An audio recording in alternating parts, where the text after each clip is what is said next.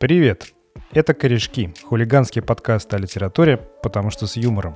Меня зовут Денис. Я Евгений. А я Ольга, и мы обсуждаем литературные новости. Делимся впечатлениями о прочитанных книгах. Вспоминаем детство и спорим о будущем. «Корешки» — единственный подкаст о литературе, который ведут двое мужчин. И одна женщина.